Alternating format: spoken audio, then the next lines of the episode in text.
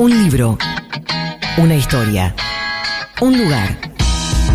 Diego Tomasi trae mapas. Un territorio. Una voz. Diego Tomás, y buenas tardes. ¿Qué tal? Buenas tardes. ¿Cómo andas, querido? Bien, muy bien, muy contento. Voy a hablar de, en principio, la ciudad de Barcelona. Qué ¿Alguien guay. acá estuvo en Barcelona? Sí, Sí. Porque voy, a, voy a hacer una lista de cosas de las que se podrían hablar y ustedes pueden sumar la que quieran. Por ejemplo, uno podría hablar de esas baldosas grises, simétricas, todas iguales que cubren la ciudad.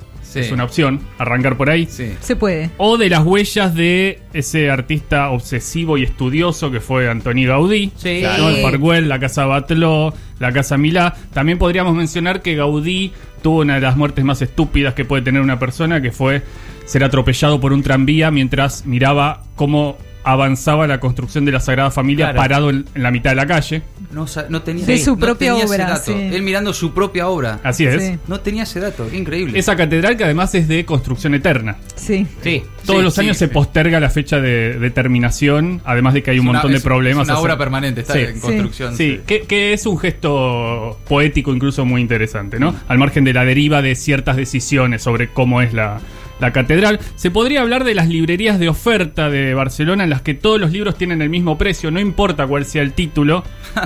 Uno por 3 euros, dos por 5, tres por 10. Sí. Todos, no To- importa. todo, la peor basura o eh, el libro más grandote y más eh, rico de la literatura. Sí, todo sale lo mismo. Se podría ir por ahí.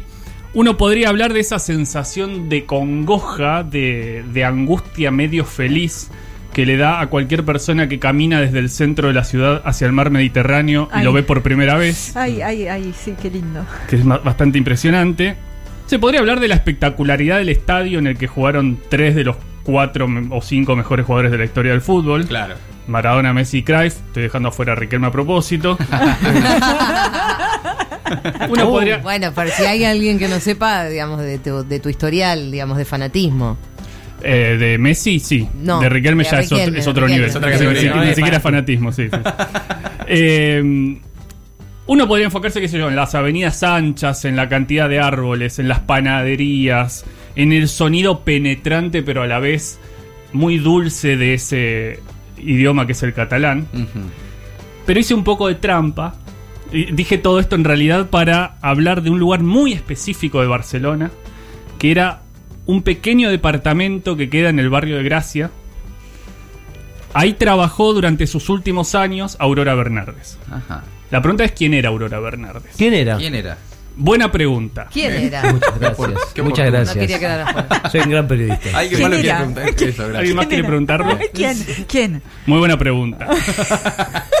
Bueno, Aurora Bernardes fue una de las traductoras literarias más importantes del siglo XX en, en habla hispana, digamos, con el español como lengua de, de destino. Tradujo del inglés, del francés, del italiano.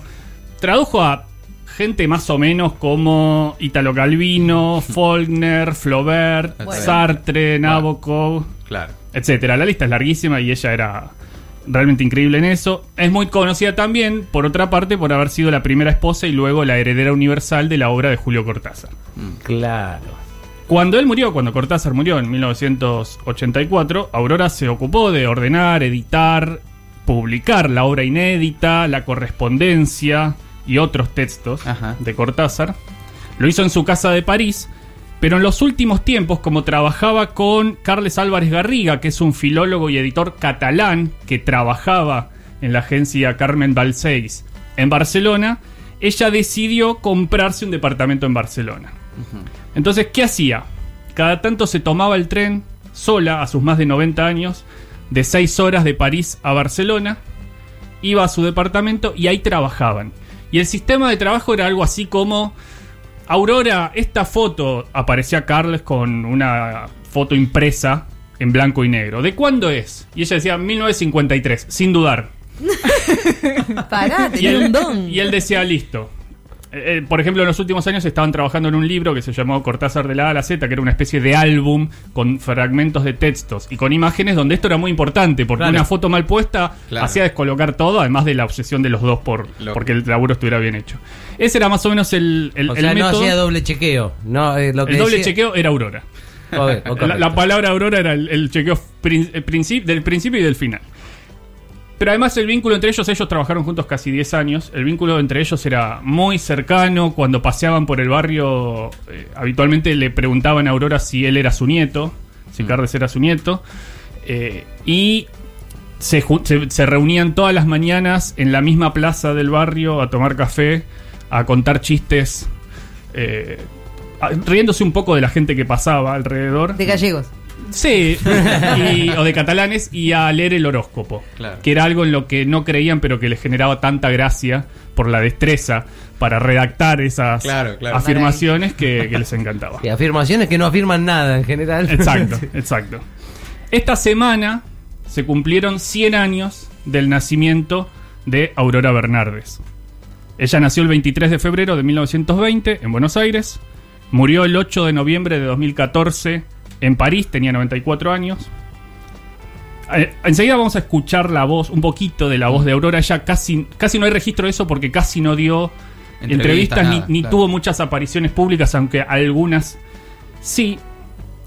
Perdón, Pero antes, por, por- sí. por decisión eh, propia Sí, o porque lo realmente- cuento brevemente. Cuando murió Cortázar, que ella ya no era su pareja, pero sí era la persona que lo acompañaba cuando él estaba muriendo, ella recibió un llamado de un periodista argentino de, de quien no me quiso decir el nombre.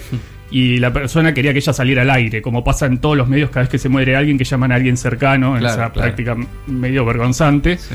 Y ella dijo, mire, se acaba de morir Cortázar, yo no puedo salir al aire. Y el tipo le dijo algo así como, bueno, está bien, entiendo, pero no tiene el teléfono de la madre de él. y ella ese día decidió que no iba a hablar con nadie. Salvo recibir estudiosos de, de Cortázar cuando eso lo, lo ameritara. Carles Álvarez Garriga me dijo una vez que conocer a Aurora era como recibir un cachetazo en la cara. Que uno no salía igual de esa experiencia y que uno no volvía a ser la misma persona después de conocerla. Yo tuve la suerte de recibir ese cachetazo.